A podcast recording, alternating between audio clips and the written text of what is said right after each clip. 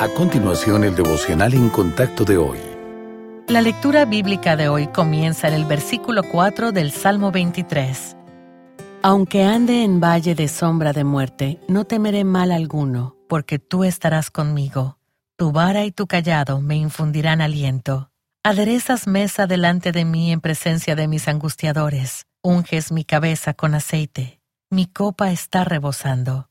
Ciertamente el bien y la misericordia me seguirán todos los días de mi vida, y en la casa de Jehová moraré por largos días.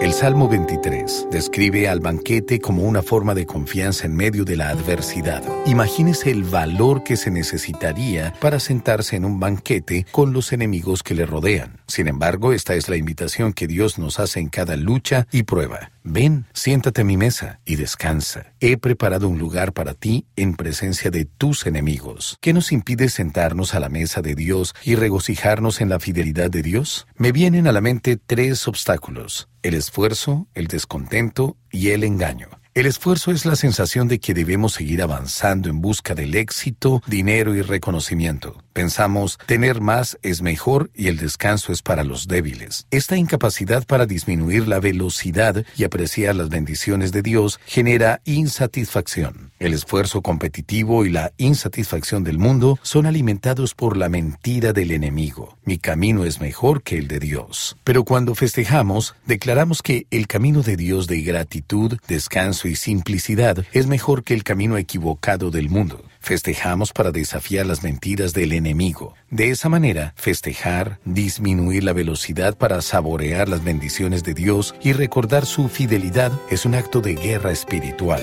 Festejar es confiar en el Señor.